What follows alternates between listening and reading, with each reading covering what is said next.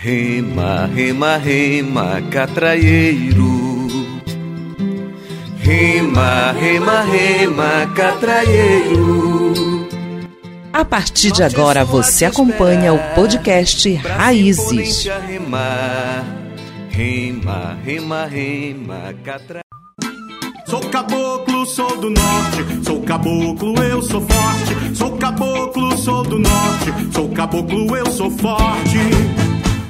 Sou Caboclo, sou do Norte e o nosso ritmo é forte. E nessa sintonia que desembarcamos por aqui para fortalecer nossas raízes de conhecimento e muita informação. Então te liga parente que eu, Alan Rios, te convido a embarcar comigo na nossa canoa cheia de aventura. Aproveite e já chame logo os amigos e parentes para escutar, pois a nossa jornada em mais um episódio do podcast Raízes vai começar. Sou caboclo, eu nasci pros lados de cá, pra cantar com a alegria de Altea, Belém do Pará.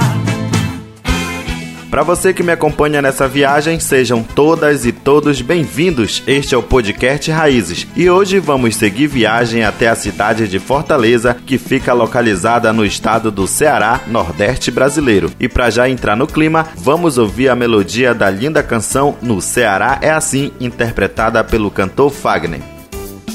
Eu só queria que você fosse um dia ver as praias bonitas do meu Ceará. Tenho a certeza que você gostaria dos mares bravios, das praias de lá. Onde o coqueiro tem palma bem verde balançando ao vento, pertinho do céu. E lá nasceu a virgem do poema, a linda Iracema dos lábios de mel. Eu só queria que você fosse um dia ver as praias bonitas do meu Ceará. Tenho a certeza que você gostaria dos mares bravios, das praias de lá. Onde o coqueiro tem palma bem verde balançando ao vento, pertinho do céu. E lá nasceu a virgem do poema, a linda Iracema dos lábios de mel. Oh, quanta saudade que eu tenho de lá. Oi, quanta saudade. A jangadinha vai no mar deslizando, o pescador, o peixe vai pescando, o verde mar que não tem fim. No Ceará é assim. Então, companheirada, no Ceará é assim. E a nossa jangada do conhecimento desembarca agora na linda cidade de Fortaleza. Aqui vamos juntos compreender um pouco mais sobre a água e mineração, além de conhecer a política nacional de recursos hídricos e de que forma ela influencia na vida dos territórios que estão diretamente ou indiretamente afetados pela mineração. Instituída pela Lei número 9433 de 8 de janeiro de 19 1997, que ficou conhecida como Lei das Águas, a Política Nacional de Recursos Hídricos PNRH estabeleceu instrumentos para a gestão dos recursos hídricos de domínio federal, aqueles que atravessam mar de um estado ou fazem fronteira, e criou o Sistema Nacional de Gerenciamento de Recursos Hídricos, conhecida por seu caráter descentralizador, por criar um sistema nacional que integra União e estados e participativo, por inovar com a instalação de comitês de bacias hidrográficas que une poderes públicos nas três instâncias, usuários e sociedade civil. Na gestão de recursos hídricos, a PNRH é considerada uma lei moderna que criou condições para identificar conflitos pelo uso das águas por meio dos planos de recursos hídricos das bacias hidrográficas e arbitrar conflitos no âmbito administrativo.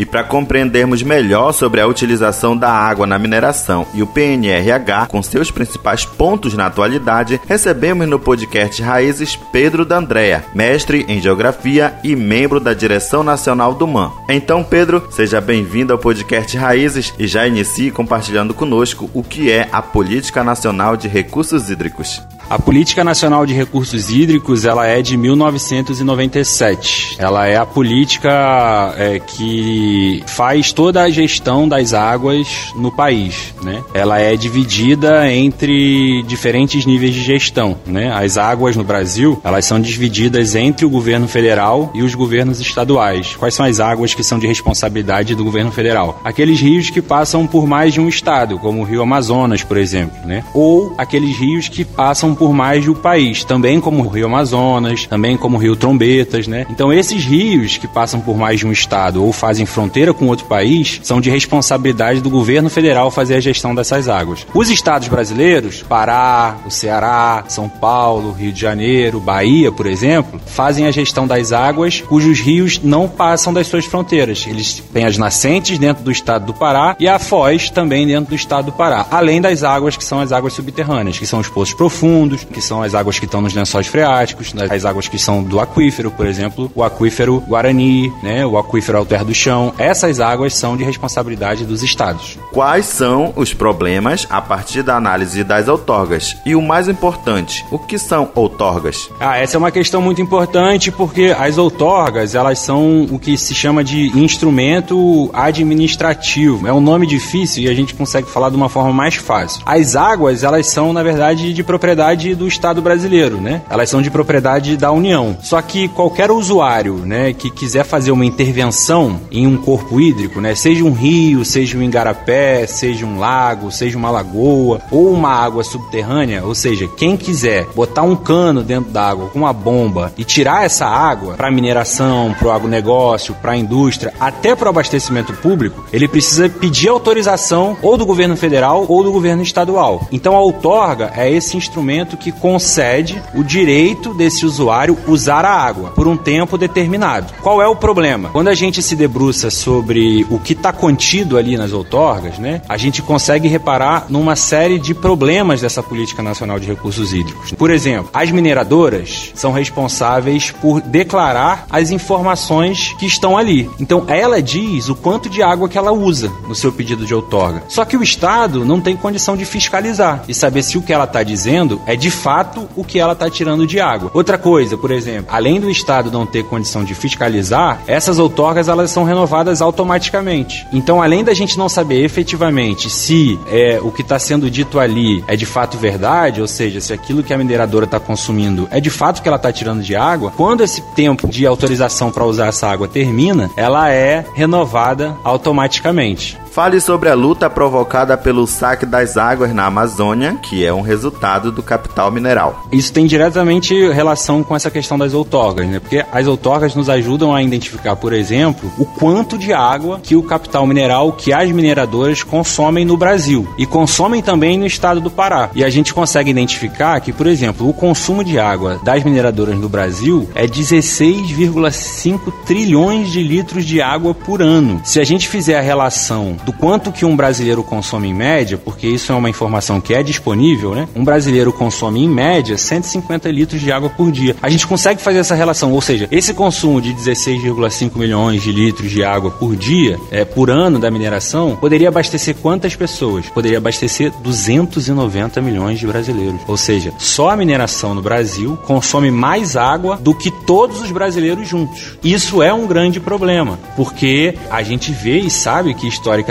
no Brasil existe uma desigualdade de acesso à água. Tem muita gente que não tem água em casa. E como pode muita gente não ter água em casa se a mineradora consome tanta água assim? E aí no Pará não é diferente. No Pará, o consumo de água das mineradoras chega a 800 bilhões de litros. Isso é equivalente a 14 milhões de paraenses. O estado do Pará tem 8 milhões de habitantes. Então só no Pará, as mineradoras consomem o equivalente a duas vezes a, po a população do próprio estado. E a gente sabe que tem gente no Pará, principalmente nas grandes cidades e periferias, que não tem água disponível. E sabe também que tem muita gente que não pode mais consumir água porque a água foi contaminada pela ação das mineradoras. Qual a capacidade de contaminação mineral nas águas amazônicas? Esse modelo de mineração, né, esse modelo predatório de mineração, ele não consegue existir se não for também pela contaminação das águas, né? O que aconteceu, por exemplo, né, lá em Mariana, o crime da Vale em Mariana, o crime da Vale em Brumadinho, não é um caso isolado quando a gente vê os vários crimes que já aconteceram aqui no Pará. O que aconteceu por conta da MRN lá no Rio Trombetas, o que aconteceu no Juruti várias vezes, né? O que aconteceu em Barcarena por causa da atuação da Hidro. A mineradora, ela só pode contaminar as águas porque ela saqueia muitas águas e ela não tem a responsabilidade de ter uma atividade mineral que não permita essa contaminação. São coisas que não são compatíveis. Esse modelo de mineração significa a contaminação das águas brasileiras e principalmente paraenses. Então é o que a gente vê lá em Barcarena. Por conta das contaminações da Hidro lá em Barcarena, a previsão sanitária é que em 30 anos toda a população de Barcarena tem Alzheimer, toda a população de Barcarena tenha câncer por conta da contaminação das águas. Então a gente precisa entender uma coisa que é muito importante. Não é porque na Amazônia tem muitas águas que os povos amazônidas podem ficar sem água. Pelo contrário, se a mineração hoje como ela existe, ela já contamina as águas e consome muita água, para frente, se ela cresce, se a gente permitir que ela cresça, ela vai contaminar mais água e vai consumir mais água. Pedro, e o que é terrorismo hídrico? O terrorismo hídrico é mais uma perversidade desse modelo de mineração é, brasileiro, desse problema mineral brasileiro. Porque é isso, assim, volta e meia a gente escuta na televisão brasileira, nas rádios, nas, nas notícias, né, de que o problema de falta de água se resolveria se nós, trabalhadores, trabalhadoras, ribeirinhos, quilombolas, indígenas, camponeses, né, diminuíssemos o nosso consumo de água. Ou seja, é como se o problema da água fosse o seguinte: a gente tem que tomar um banho mais lento, a gente tem que escovar o dente e desligar a água enquanto escova o dente, a gente não pode lavar o carro, a gente tem que consumir menos água. Só que as mineradoras estão consumindo água equivalente a duas vezes a população de todo o Pará. Então o terrorismo hídrico é essa narrativa, que é uma narrativa mentirosa, que coloca a culpa no povo, quando na verdade são as mineradoras as responsáveis por consumir a água uma quantidade tão grande que tira a água do povo brasileiro.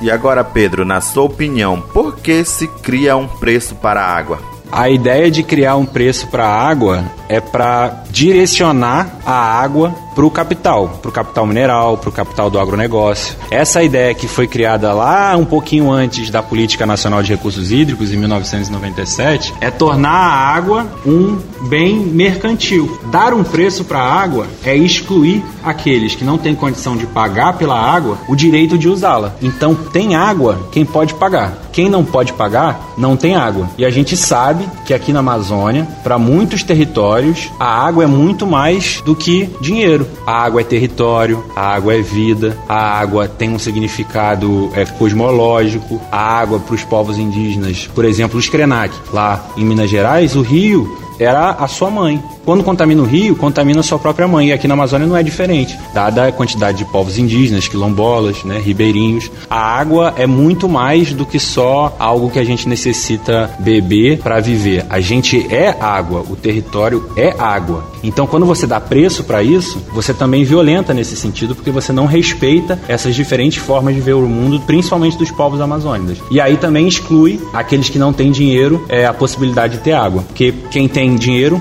tem água. Quem não tem, não tem água. Pedro D'Andrea, muito obrigado por compartilhar essas informações com a gente. Bom, e aí eu queria agradecer, dizer que a gente precisa tem que ter essa dimensão muito clara entre nós. Problema em relação à água é problema político. O capital, quando se apropria da gestão da água, o capital, quando cria um preço para a água, ele toma uma decisão política para onde a água vai e para onde a água não vai. Não tem água nas casas da pessoa, porque essa é uma decisão política. E não tem água nas casas das pessoas, mas tem água para mineração, porque isso é uma decisão política. Da mesma forma, é uma decisão política quando, por exemplo, a Hidro em Barcarena contamina as águas, portanto, contamina o povo, cria impacto na saúde das pessoas e a Hidro continua operando. Isso é uma decisão política. A gente tem que ter isso muito claro nas nossas mentes para fazer luta. Se a gente não fizer luta em defesa das águas, se a gente não fizer luta em defesa dos territórios, a gente vai permitir que esse processo continue crescendo e se expandindo. Eu acho que é isso, queria agradecer em nome da companheirada lá do Mando Ceará pela oportunidade de estar aqui no podcast Raízes, dizer que lá nós vamos continuar ouvindo vocês, não só esse episódio, mas todos os outros que virão, porque a gente já escuta. Grande abraço.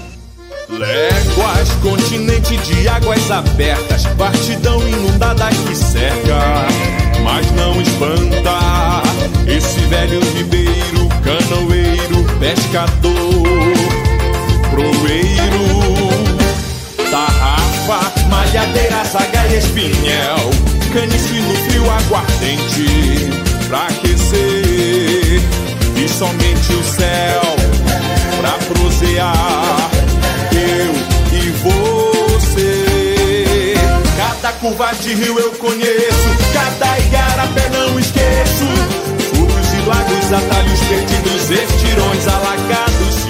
Então, raizeiras e raizeiras, foi muito bom compreender sobre água e mineração e também conhecer a Política Nacional de Recursos Hídricos. É fundamental compartilhar com vocês que estão nos mais diversos territórios amazônicos sobre como funciona o uso das águas e qual sua relação com a mineração. A água não é mercadoria, é um bem comum. Vamos cuidar e preservar daquilo que é nosso por direito.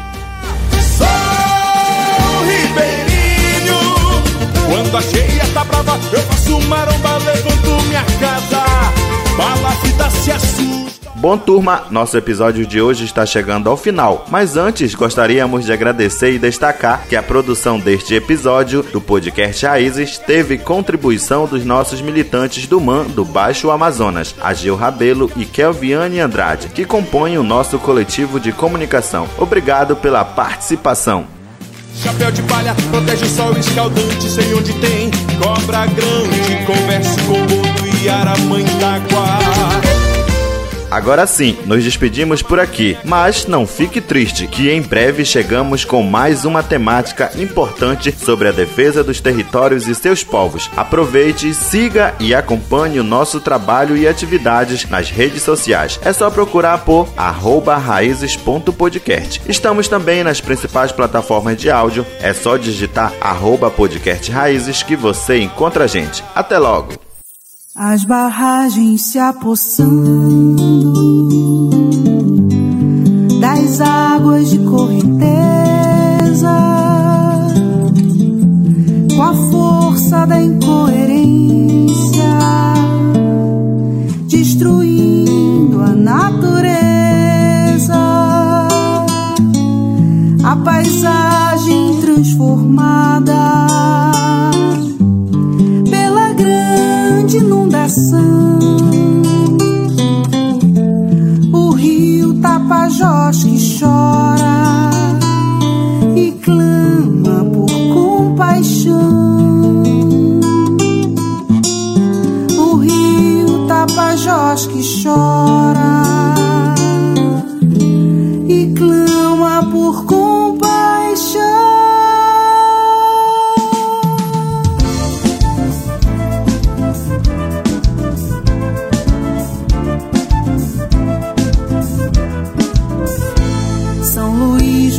projeto de geração de energia que ameaça nossos rios, tão gigantesca bacia de águas cheias de fartura, riqueza e fertilidade, aniquilando a floresta pela mão da austeridade, aniquilando a floresta pela mão da austeridade. Não bastassem motosserras e tratores madeireiros, a hostilidade velada de algozes garimpeiros, a tragédia que ameaça o tapajós caudaloso, relega ao povo ameríndio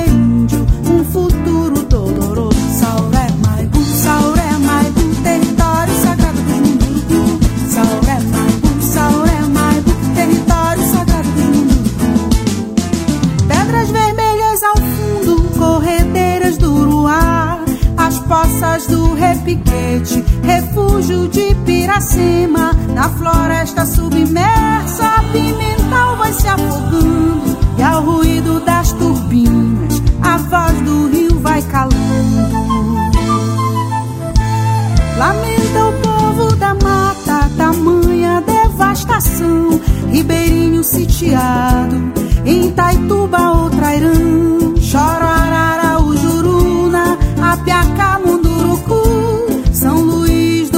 Tapajós, Belo Monte no Xingu. Na enxurrada do progresso, prenúncios de destruição. Da flona do Tapajós, das praias de Alté do Chão. Na enxurrada do progresso, prenúncios de destruição. Da flona do Tapajós, das praias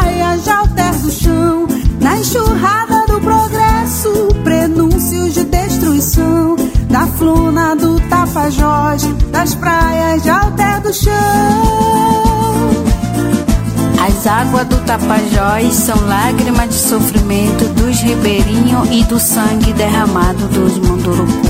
Na guerra vencida pelo desrespeito à natureza, na cobiça desmedida do homem.